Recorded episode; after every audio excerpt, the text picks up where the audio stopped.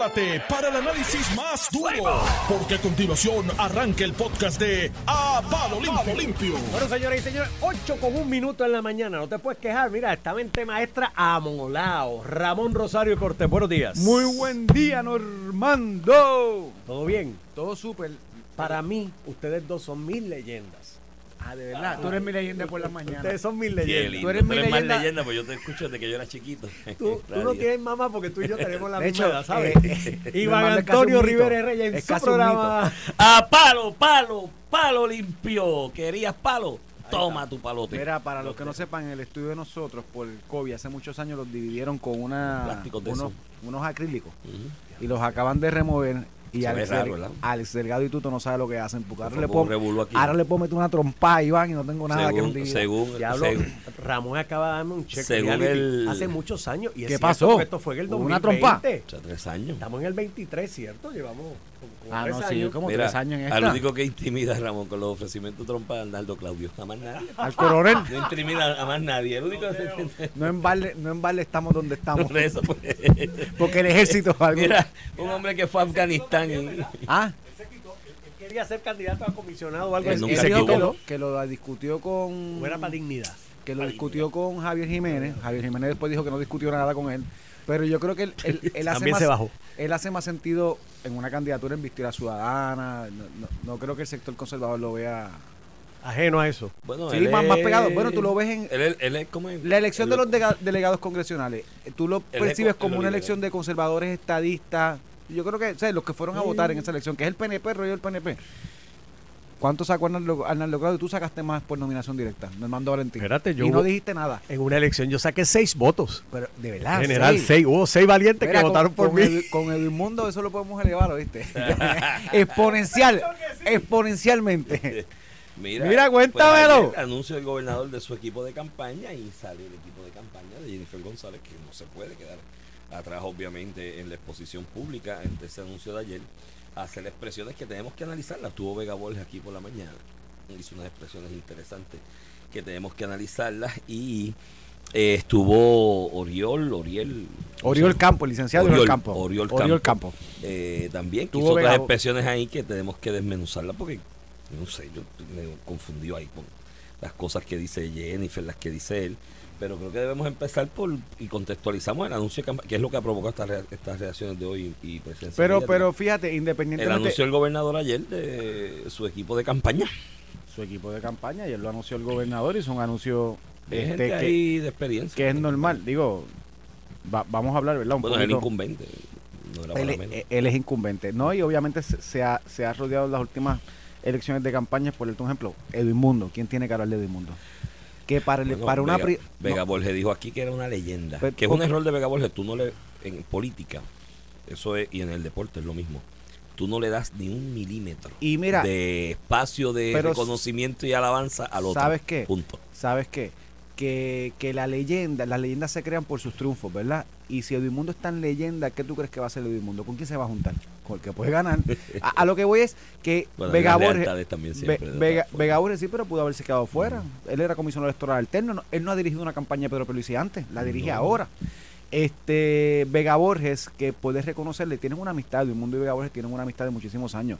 Puedes reconocer que es una persona competente como Edmundo lo ha hecho. Bien, Ahora, yo no, es una leyenda. yo no ese- imagino a Edmundo diciendo que Vega Borges es una por leyenda. eso, Tú o sea, sabes. yo creo que en la, la, la, la política, las campañas eleccionarias son de alguna manera como las guerras.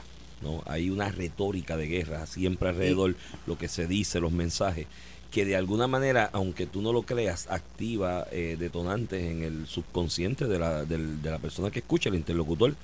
Eh, tú tienes a una de las principales figuras de la campaña, Jennifer González, por lo menos de las que se ha expresado públicamente en la voz de Aníbal Lega Borges, diciendo que el director de campaña del otro equipo es una leyenda. Fíjate que en- ya en- básicamente le estás activando al interlocutor.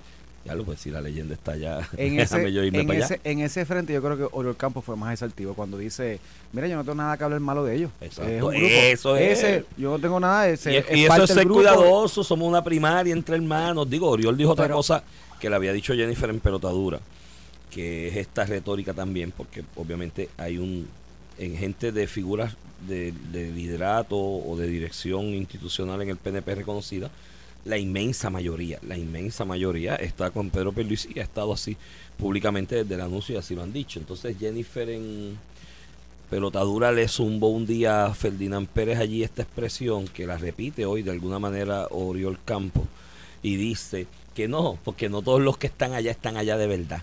Dicen que están allá y están acá con nosotros. Eso es peligrosísimo también, Pero esa expresión, porque eso es, los PNP somos así, traidores, embusteros, te damos Y la voy- cara hoy, mañana te damos la espalda y te damos la puñalada. Entonces, estás diciendo que eres parte de una institución Desde- donde la traición, la desde mentira y el vista- engaño es la norma del Desde día. el punto de vista político, y obviamente Oriol no puede hacer, no puede conceder al gobernador que tiene el liderato y que eso representa la base. no. Por eso, pero, pero ¿qué, qué puede decir? que tenemos que el ellos en la calle. que- él dice no, no importa con quién comiencen es con quién terminen o sea que, que el liderato se va a mover a respaldar a Jennifer González eso y si no pasa de aquí a, a, a marzo No, pero es que van más allá de no importa con quién sea. Es que hay muchos que están allá, pero que están acá. Que sí sí le, le- le está le imputando está imputando traición, mentira, hipocresía. Y entonces tú, pues, ¿qué- qué- ¿cómo tú vendes una institución donde tienes una persona, un equipo de campaña, Jennifer con su boquita de comer, porque eso yo lo escuché que ella lo dijo, con su boquita de comer en pelotadura en televisión, diciendo, ¿no? Gente que estaba allí, pero en verdad están conmigo. Pues estás diciendo que tú aspiras a dirigir un partido y postularte por un partido que está lleno de patanes, hipócritas, mentirosos, traicioneros. eh, mira No y, sé. y un poco para hablar un No, poquito yo no lo hubiese mandado para hablar un poquito del anuncio que hace que en su momento lo hará Jennifer González este Edwin Mundo como te estaba diciendo pues de cara a una primaria si hay algún hay un algún hay un héroe reconocido en el PNP por su trabajo por el PNP es Edwin Mundo punto por lo que hizo en el 2020 con, con el esfuerzo titano que hizo para el voto adelantado defendiendo los votos de distintos eh, eh, de todo el PNP eh, en esa elección del 2020 porque lo había hecho en, en el pasado exitosamente. Él fue el comisionado electoral de Luis Fortuño en el 2008, que la pela más grande que ha dado el PNP, o la ventaja más holgada, lo- la mayor cantidad de votos que ha sacado el PNP fue en esa elección del 2008, donde fue comisionado electoral de Luis Fortuño, que lo ayudó desde la primaria contra Pedro Rosselló y luego con la elección general. Ese para empezar. Y si alguien le reconoce, bueno, esto de leyenda es una expresión que comenzó en redes. La leyenda, la gente iba a la Comisión Estatal de Elecciones, los PNPs de colegio, la base, iba a la Comisión Estatal de Elecciones con la camisa de Edmundo, una foto de Edmundo. Este es mi papá, este es tu papá, ponían. De hecho, hasta personas de otro partido se llegaron a poner la camisa para tomarse fotos con Edmundo. Y ese misticismo, ¿verdad? Se crea por un trabajo exitoso en la Comisión Estatal de Elecciones, no de ahora, de décadas, de, de Edwin, este que ciertamente para una primaria todo el mundo quiere tener a Edwin encima, no solo al lado, no solamente, no solamente porque Edwin va a hacer el trabajo bien, ¿verdad? Porque uno sabe que conoce de campañas políticas, conoce la parte eleccional, pero también porque te trae este aire de triunfo, ¿verdad? Eh, si el mundo está con Pedro es porque Pedro debe estar bien. Por eso es que tú ves un poco que la reacción de la campaña de, Jennifer hoy es tratar de minimizar. Eh, Ve- Vegabo le dice, él es una leyenda, pero Pedro no, o sea, como tratando de cortar ese hilo conductor que obviamente al que ve le va a llegar. Eh, Si el mundo está allí es porque Pedro tiene break, porque el mundo se dedica a ganar aunque también ha tenido derrotas en el pasado, pero en el, en el, en el, en el futuro reciente Mundo tiene este misticismo de que es el caballo de la... Bueno, al punto que en el Partido Popular mataron a Toñito diciendo que Mundo se lo comió y, y, y que Mundo terminó limpiándose a todo el mundo. Y de hecho eh, después las guerras de Toñito eran ah Mundo cuando se salió que Mundo empezó a lograr eh, consensos en la Comisión Estatal de Elecciones o- o proyectos de ley que se aprobaban en el Senado la queja de Toñito de Mundo volvió a cogerle tontejo a todo el mundo y, mira, los tiene a todos trabajando para él. Ese es el punto del misticismo que sale del PNP y llega hasta el Partido Popular en ese reconocimiento. Linet Gómez. Linet Gómez fue la directora de movilización, ¿verdad? Que, que vuelven y la, la nombra eh, Pedro Pierluisi. Nunca había estado en una campaña formalmente de Pedro Pierluisi, pero Linet Gómez fue la directora de movilización de esa elección eh, del 2008 este, que ahora es directora de, de operaciones de campo, ¿verdad? Esa es la, po- la posición, que es la que brega con todas las movilizaciones, estructuras de la parte de campaña. Eh, pues la del 2008 debemos, debemos eh, por lo menos estipular que ha sido la movilización más grande eh, que ha tenido el PNP y Linet lleva de tiempos de Pedro José yo trabajando, aunque se ve joven, por si me está escuchando, no sé, no se me moleste. Andy Guillemar, en la parte de finanzas, el licenciado Andy Guillemar, que ha sido abogado de casos de discrimen federales, una práctica, exitosa a nivel eh, eh, de la abogacía de las leyes, pero a nivel político se ha destacado por ser eh, eh, el mayor recaudador que ha tenido el PNP, no ahora de Pedro Pierluisi, desde los tiempos de Luis Fortuño. este, y la familia Guillemar desde los tiempos de Pedro José Yo, Carlos Romero Barceló. Este, y Andy, a, ni- a nivel de director de finanzas, ha podido, incluso en la primaria de Pedro Peluís y Ricardo Rosello, Andy como, como asesor en finanzas de esa campaña, logró recaudar mucho más dinero que Ricardo eh, Rosello sin señalamientos, ¿verdad? Porque aquí lo importante es que tú hagas una estructura de recoger dinero y no termines en un caso de Anaudi Hernández. Y Andy ha tenido muchísimas campañas que ha podido estructurar un vehículo legal bajo las disposiciones. De hecho, lo último que hizo la campaña de Wanda que Jorge Dávila, fue imputarle una coordinación con los PAC y trataron de imputar a Andy Guillemar y el Contralor Electoral, las autoridades federales, todos concluyeron que por lo menos desde el punto de vista de la campaña de Pedro Plicio todo se hizo de forma legal. Así que coge, obviamente, familiar del gobernador, relativo al gobernador, pero en la parte de finanzas, más allá del electoral, que tiene el mejor, que es Edwin Mundo. Este, tú podrás hablar de Vega Borges, que sabe, pero Vega Borges está como cuatro escalafones abajo de Edwin Mundo en esa materia, punto. No es porque sea bueno o malo, es porque Edwin es Edwin. En la parte de finanzas, nadie puede ser mejor que Andy Guillemar en ese sentido. En comunicaciones tienes a Lidian Acevedo, que ha sido eh, asesora de, de comunicaciones, Ujú. empresas privadas, gobierno, campañas políticas, una joven, y joven, yo creo que Lidian es dos o tres años más que yo, pero eh, una, joven con mucha experiencia Sí, en el campo, los medios la conocen, la respetan, que eso es lo que tú quieres a nivel de, de comunicaciones. Carmen Ana González Magás, que fue secretaria de familia, va a estar a cargo de plataforma Ujú. y tiene un doctorado, o sea, que para a lo que es recibir la plataforma y estructurarla, pues es un gran nombramiento también. Y eso sin contar, ¿verdad? Lo, lo, lo- a Eduardo Ferrer lo nombró como tesorero, que ha sido el tesorero de Pedro Pelici en varias campañas en el pasado. Y no es Eduardo Ferrer, el hermano Héctor Ferrer. Es el Eduardo Ferrer, nosotros le hicimos el Eduardo Ferrer bueno, que es el PNP. Este, y ha estado como tesorero en varias campañas sin señalamientos de Pedro Pelici. Así que, por lo menos, la proyección de que tiene un grupo totalmente experimentado que se ha dedicado a ganar en los pasados años, ahí está. Este, habrá que ver quién anuncia Jennifer González como equipo de campaña, que ya ha anunciado al licenciado del Campo y ha anunciado a Vega Borges en la parte electoral.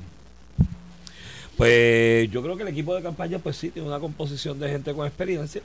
Obviamente es más fácil para el incumbente aunar un equipo de trabajo, porque el incumbente, pues todo el mundo de alguna manera le reconoce eh, el espacio para y los recursos para formar equipo de campaña y trabajar en ellos, desde la capacidad para recaudar eh, fondos y demás, hasta la capacidad de trabajo en otras áreas. Así que, que eso pues lo, lo tienen, lo tienen claro eh, muchos de los, de los, de los que forman el equipo. Por lo tanto, a la hora de un incumbente reclutar es más, es más fácil. Ahí se formó, ayer puso un huevo Juan Eugenio Hernández Mayoral, para aquello de variar, porque se menciona a Eduardo Ferrer como tesorero y Juan Eugenio se refirió a Eduardo Ferrer, el hermano de, de, de Héctor Ferrer eh, Ríos, que en paz descanse, y no es Eduardo Ferrer, eh, el hermano de Héctor El Ferrer, tigre, que en paz Juan Eugenio. descansa.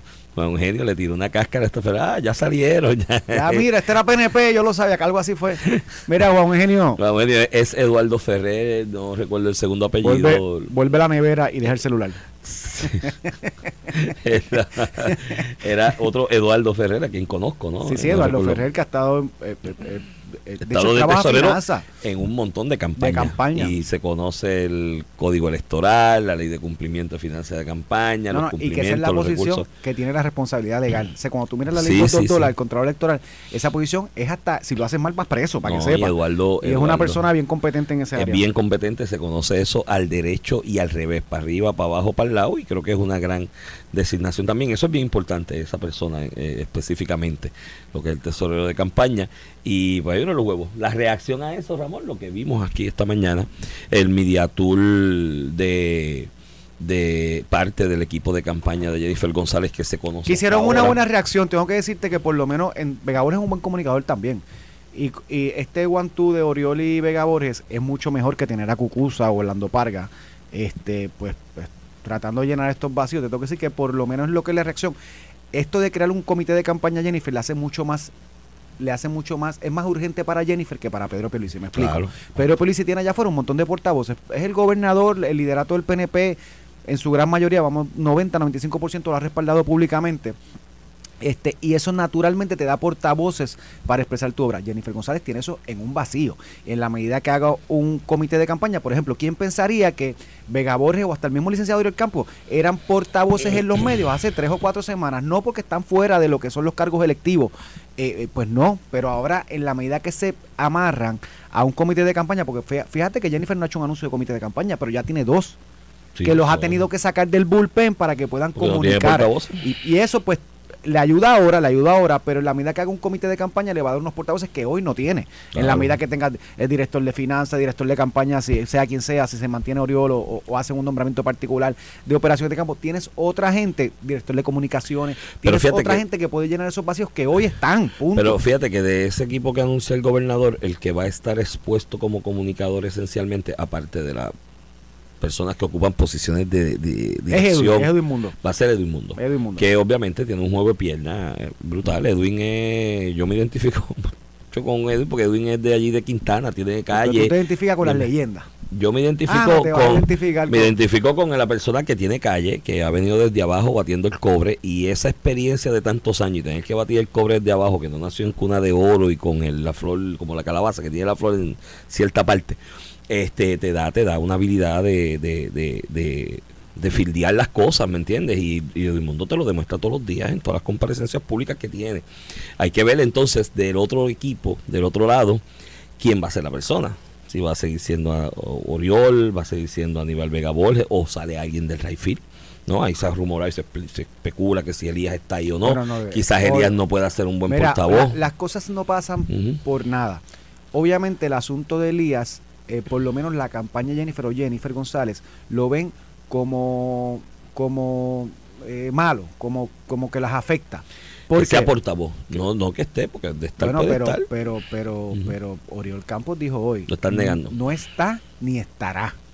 Ah, y mira, yo eh, lo dijo, no está ni estará en el ah, comité de campaña. Y, y yo de PNP y campañas de PNP, yo sé. Eh, Elías, Eso, tú lo conoces el eh, monstruo en la Elías ha estado ayudando la campaña. Jennifer González no tiene un puesto en la campaña. Este, yo tampoco tengo puestos en campaña. Este, pero sí ha estado, ha estado ayudando. Y ese énfasis en negarlo es correcto o incorrectamente porque percibe la campaña que es un negativo. Bueno, fue el que provoca, por lo menos públicamente, es la, la razón que da Quiquito Meléndez para abandonar ese barco. Así que, que ellos lo ven como un efecto negativo al punto de que tienen que salir. Fíjate que la expresión de Jennifer González una semana es, eh, yo hablo con Elías Sánchez y, y cuando yo no sé mi comité de campaña, anunciaré quiénes están, quiénes están. Ella nunca llegó a decir, no está ni estará ya van un paso más allá y dicen no están ni estarán. Con razón o sin razón, la campaña Jennifer González o la propia candidata Jennifer González entienden que que públicamente salga que es parte o asesor en la campaña le perjudica. Y eso tú ves las expresiones de hoy, que aunque Oriol dice que él en el pasado, Jennifer lo dijo, yo voy un poquito más allá. Jennifer dijo que hablaba con Elías Sánchez, que no era parte de su campaña, que cuando ya tuviera que anunciar lo anunciaba, el comité de campaña. Pero decir que no está ni estará, yo creo que va un poco más allá en la dirección de lo que te estoy diciendo, que la campaña entiende que, eh, que ese anuncio público de si estaba eh, en la campaña es perjudicial para su propia campaña. Así que eh, por eso creo que la expresión de hoy fue un poquito más allá.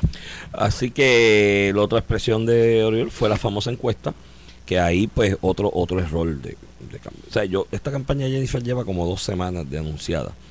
yo creo que hoy se cumplen dos semanas, segundo miércoles desde aquel miércoles. Eh, y ha habido una cantidad de errores de comunicación enorme. Uno de ellos fue ante cuestionamientos que de hecho los iniciamos aquí cuando Vegabol les habló en una entrevista con Normando una mañana que dijo que iban a ganar 70-30 porque los números de ellos que ellos tenían y demás y cuestionamos y dijimos dónde está esa encuesta porque eso no está reportado en ningún informe, eso no está reportado en ninguna ni se ha repetido el que viene ahora con la creación del comité y cuestionamos eso, dónde está esa encuesta. Ah, esto, eso, eso ha sido un cuestionamiento que levantamos ella, tú y yo ella cuando hizo el anuncio dijo que llevaba un año encuestando. Y, pues, pues, posterior a eso, pues ante el cuestionamiento que hicimos de dónde está esa encuesta, dónde están reportados los gastos de esa encuesta, eh, recientemente, hace unos par de días, eh, a Yola Virella, metro, metro. Le Metro le pregunta sobre la encuesta y ella hace referencia a la encuesta nuevamente. Entonces, hoy eh, Oriol trata de enderezar eso porque tienes un problema. Estás hablando de una encuesta y no aparece eh, reportada. Las encuestas son caras. Una encuesta bien hecha. Tú, tienes dos maneras. Te va a salir en 100, ciento y pico de mil de pesos. y se hizo una encuesta y no la reporté. flag, eh, eso es ilegal. Es ilegal. La encuesta le hizo un tercero, eso es Benvenuti y Wanda Vázquez. Por eso. O la, la, la vía que ellos escogieron, Iván, que es que dentro de donde tú estás, la, la comisionada dijo ya algo, dijo que lleva encuestando hace un año. ¿Cómo, ¿Cuál es la mejor vía para salir? Ah, no, no, esto es que esto no se pagó, esto es por voluntario. Pues, Eh, no es- dentro de las tres vías, Iván, eh, escúchame, tienes tres vías. Dice, mm. fue una encuesta científica y la pagué yo, Mm. pero no la reporté. Está chavado. Fue una encuesta científica, la pagó un tercero.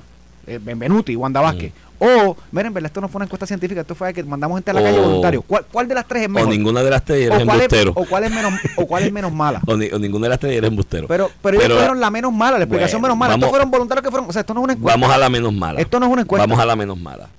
Primero, voluntarios, ¿cuántos, quiénes, en qué tiempo y cómo? ¿En dónde? Son 78 ¿Y municipios. ¿Y en dónde? Eh, primero, cuidado con esto, porque ahora mismo ah, de las cosas legales que eh, Abel Nazario, que creo que ahí la soga partió por lo más fin de muchas cosas, una de las cosas fue gente que trabajaba para él, que en horas de trabajo hacían campaña proselitista cuando él estaba en aquella carrera para el Senado. Habrá gente ahí que son empleados de municipios, que están en horas de laborable haciendo esa encuesta. Ese, es- ese, si es una encuesta, ¿no? Porque entonces, eh, ahí está. El tiempo, espacio y, y dónde y cómo fue que colaboraron esas personas voluntarias. Ese voluntariado eh, puede ser un donativo en especie. Porque hacer eso, ah, porque son con experiencia, mírate el asunto. No es que son voluntarios, no es que cogiste 30 chamacos que encontraste en una esquina y digo, vente que vamos a encuestar. Es que son personas experimentadas en eso, porque tienen una vasta experiencia haciendo eso en el pasado. Esa experiencia y ese conocimiento haciendo eso en el pasado y ese supuesto voluntariado se puede interpretar como un donativo en especie, porque eso tiene un valor, por un lado. Segundo, ¿quién diseña el cuestionario? Bueno, si- Porque si- el si diseño- el diseño de no que cuestionario. reportarlo, es una de las exclusiones. El diseño de el diseño del cuestionario, no, pero depende de lo que quién es el voluntario. Eso depende de quién es el voluntario, el conocimiento que tenga. El una el, el, el diseño del cuestionario, porque eso no es que yo me senté allí, vamos a hacer esta pregunta, ¿estás con Jennifer? ¿Estás? No, no, hay unas formas de diseñar esos cuestionarios porque después tú tienes que cruzar esas Pero tú estás hablando de una contestaciones. encuesta, esto no es una encuesta. Bueno, pero pero entonces, pues una chapucería entonces. Mira, I- Iván, Pues mira, muchacho, no, Vega Borges, la apuesta que tiene ahí, una apuesta con Normando, no sé, que era 70-30 que iban a dar, Vega Borges, recomendación, bájate de Mira, esa apuesta porque entonces eso es una chapuzada, eso no es una encuesta, es una chapucería. Dicen que son las que son encuestas que hizo Vega Borges con voluntarios. Ajá. Pues su- una chapucería, su- entonces. Supongo que las mismas encuestas que hizo en Toa Baja en el 2016 cuando se cogió una pela con Betito mientras él decía que estaba cómodo en las encuestas y que Ricky estaba 7 a 3. Y Ricky perdió en Toa Baja y no estaba 7 a 3. En Toa Baja, donde él hizo las encuestas de él, perdió. Este segundo, y, yo he bregado un poquito con encuestas, no solamente de campaña a nivel de gobierno, para Luis Fortuño y para y Ricardo Rosselló se hace un programa de gobierno, que eso está en la ley 33 de creo que es 2012, eh, que permite tú medir este lo que es la opinión de gobierno, 2010 creo que es la ley, que la opinión de los servicios del gobierno. Y esto no lo hace cualquiera. El gobierno ha contratado a Gator, a Lighthouse, hay un montón de compañías locales, porque las internacionales todavía no han querido venir a Puerto Rico. No hay mercado suficiente para venir a Puerto Rico, que miden científicamente no, este por, asuntos demográficos. Si a Bayamón tú no le puedes dar eh, una encuesta mientras Hormiguero le das una más, un encuestado, tienes que distribuirlo demográficamente por clase social, sexo. O sea, esto es algo que cuesta, de hecho, una encuesta a la gobernación, si son 10, 15 preguntas, eh, limitada, una encuesta pequeña, a la gobernación con una muestra de 1.500, eso debe costar como 60 mil dólares hoy, hoy, 60 mil dólares. Eh, ¿Por qué? Porque es un modelo científico contable. ¿Dónde tú coges las preguntas? En un papel me marca, esto cada encuestador tiene que tener una tablet, se la da para darle la privacidad, porque imagínate que yo vaya con la oficina con la camisa de Jennifer, mira tú Jennifer o Pedro, eh, ponme aquí en este papel, tú sabes, espérate, había una tablet ahí que tú se la das, que tiene un lock donde él la ve, tú no ves la contestación para no intimidar al lector. Así que yo creo que llegamos al punto que ellos aceptaron de que no es una encuesta. Esto hicieron un sondeíto por ahí, sabrá Dios cómo y dónde y cuánta y cuánto, este, pero esto es lo que sirve de pie forzado. Esta es la justificación de Jennifer. Acuérdate que la justificación de Jennifer es conmigo ganamos o, o Pedro está mal y la, y la justificación de ella tiene que ser que ya está bien adelante. Así que no le quedaba otra. Y dentro de los tres escenarios cogió el menos malo. No hice nada ilegal, hizo una chapucería. Mira, la mente nos está haciendo señas ahí, pero Vamos a la pausa y regresamos. regresamos con más. Estás escuchando el podcast de A Palo Limpio de Noti1630. De regreso aquí a Palo Limpio por el Noti 1630, edición de hoy, Miércoles 11 de octubre del 2023. Este Iván Rivera, quien te habla, acompaño, como todas las mañanas de lunes a viernes, al licenciado Ramón Rosario Cortés y Variente. Buenos días, Iván Antonio. Miren, cosas importantes que están pasando en el país y que yo me alegro mucho. Ya se anunció ayer un proyecto piloto, un programa piloto para adiestramiento y demás del traspaso, lo que será eventualmente el traspaso del programa del PAN al SNAP, yo creo que es una de las buenas noticias y es importante eh, resaltarlo en este momento. Hubo aquí una recomendación del presidente de la Comisión de Agricultura en el Senado Federal, si mal no recuerdo, donde decía, mira, ustedes pueden ya ir adelantando y trabajando con esto. Creo que hay muy buen ambiente en Estados Unidos después que se resuelva la vaina esta de, quién va a ser speaker o no en el House. Eh, hay muy bien, muy buen, y se normalicen los trabajos congresionales, hay muy buen ambiente para que Puerto Rico sea incluido en ese, en ese programa, eh, porque ya no, no puede seguir siendo como está. O sea, este, estos programas de asistencia nutricional que son en realidad un incentivo a la agricultura de Estados Unidos. Por eso es que hay muy buen ambiente para que se apruebe. No es que tu comisionada haya hecho mucho con esto, es que ahí compañías agrícolas grandes, de las que son grandes de verdad en Estados Unidos, que tienen mercados cooptados en Puerto Rico. Por ejemplo, aquí dos terceras partes del arroz que se consume en Puerto Rico en algún momento era así, no sé cómo es ahora. la estadística. sí, sí, aquí en algún momento en los 90, creo que dos terceras. hasta las frutas, tú las miras, vienen en California. Sí, dos terceras partes del arroz que se consumía en Puerto Rico venía de California. Los productores de arroz de California, eh, Puerto Rico era su mercado más importante en el mundo. Un Y demás, exacto, la, hacen un reempaque. Que, que, importan arroz a Puerto Rico, las compañías. Son empacas, compañías de empaque. eh, y, y, demás, y otras áreas, ¿no? Hay otras áreas también que, que la producción de ellos agrícola la venden sustancialmente en Puerto Rico, o sea, un mercado eh, cautivo. Y este, estos programas son para incentivar la agricultura ya por un lado, y en el lado del ciudadano, del individuo, se supone y están establecidos para que sea un traspaso momentáneo, ¿no? Mientras tienen una necesidad, a lo que van levantándose en sus propios pies, echándose adelante, porque la no puede haber, bueno, el socialismo tiene unas variables ahí, pero no puede haber una filosofía de gobierno dentro de, de una economía de libertad de mercado que tú tengas gente simplemente esperando que le llegue la comida a su casa. O sea, tienes que enseñarle a... No es, no es, comer, no es regalarle el pez a la persona, es darle la caña y el hilo y, para que pesque. Y hay una preocupación con el SNAP. Eh, pues porque la realidad es que mucha gente que coge el PAN, el programa asistencial trabajan por debajo de la mesa. Trabajan por debajo de la mesa. Hay una preocupación de cómo tú incentivas a la gente que trabaja en la economía formal una vez tras el SNAP. Es que el que trabaja por debajo de la mesa es el, es el o sea, el que puede hacer el patio, la, pintura, no es un trabajo estable. Eh, y la realidad por la cual no van a un trabajo estable, donde cobran todos los 15 y 30 o, hacen su empresa formal, la legalizan, porque una vez tú legalizas una, una empresa tienes es que... Porque le quitan el, es porque le quitan la asistencia. la economía informal va a seguir existiendo, pero muchísimos, miles y miles y miles de personas que están cohibidos de entrar a la economía formal por la estabilidad que da. Un, un patrono que da este mejores beneficios, eh, que te paga los 15 y los 30, o una empresa, que tú formalizas. de momento la puedo formalizar para tener más incluso más clientes, porque no todo el mundo te coge el chavo, te paga con el chavo cash por debajo de la mesa.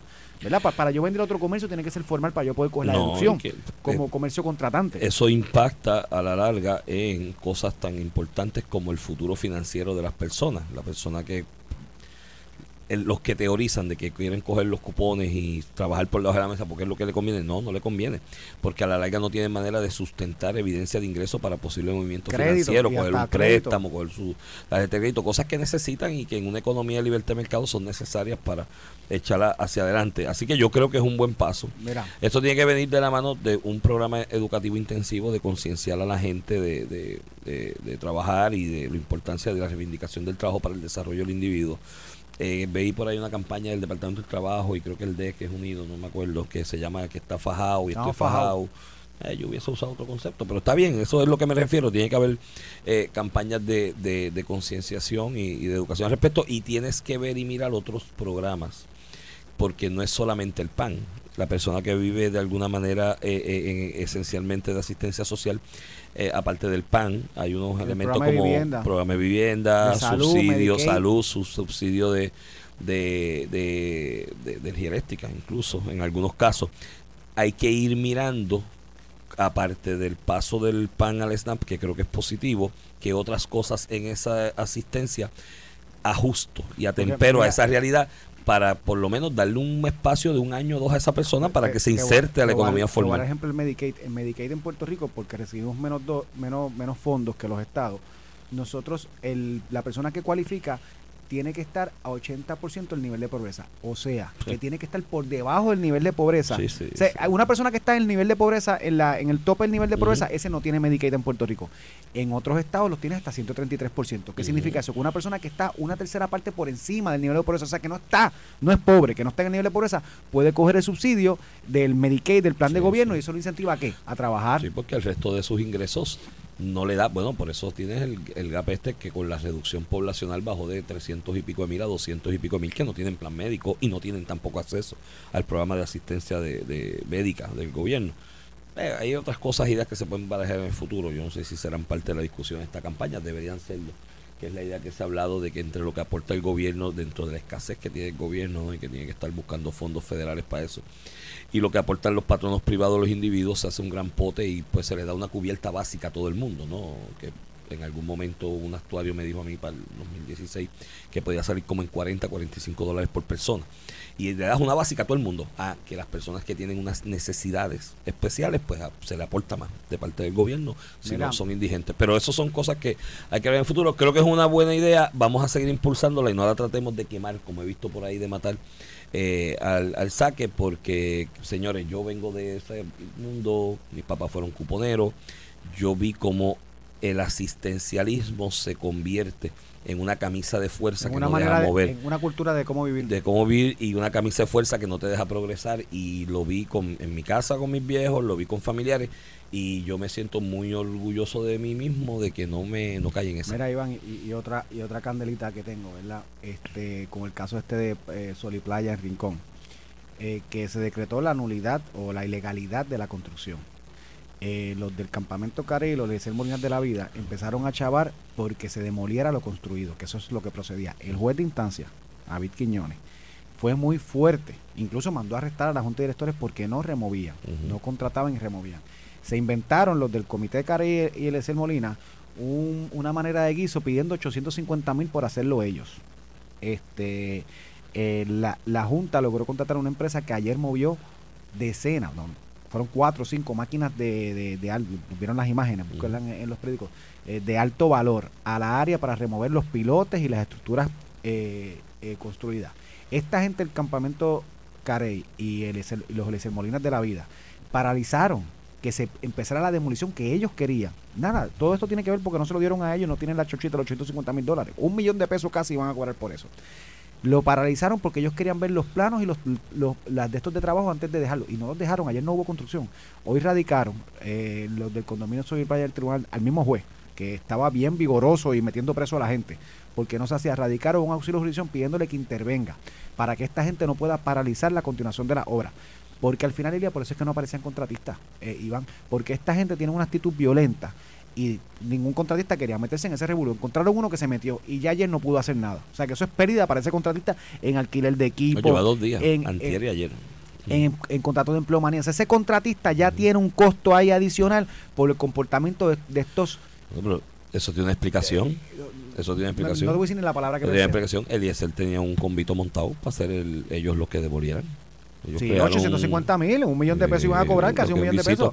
Eh, ahí Pero, ayer- pero mi, mi exhortación es que como el juez fue tan fuerte contra la Junta cuando no quería hacer nada, esperamos que sea igual de fuerte Bueno, ayer, con ayer- los otros que impiden hoy que se haga esa- esos trabajos. Ayer hubo un arresto, detención, no fue un arresto, una detención de Eliezer Molina, porque aparentemente del primer día que se obstaculizaron Pues fue trabajo un se consiguió, lo llevaron. se consiguió una, una orden de protección, no sé si era de alguno de los contratistas o de alguien allí, Era una vecina, yo creo que la vicepresidenta una de la vecina, Junta, algo una así. orden de, de alejamiento, de acecho, por la, eso es por la ley 284.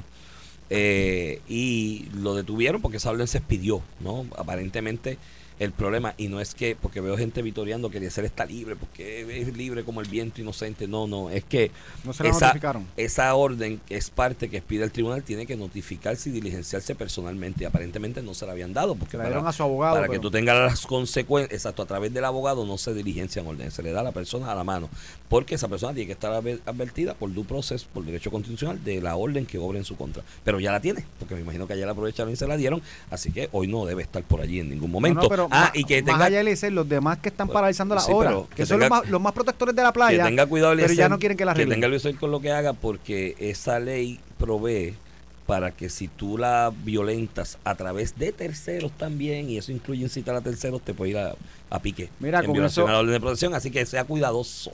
Con eso con eso. terminamos y no se despeguen, que viene Alex Delgado con un mensaje importante. Esto fue el podcast de A, A- Palo Limpio de Noti1630. Dale play a tu podcast favorito a través de Apple Podcasts, Spotify, Google Podcasts, Stitcher y notiuno.com.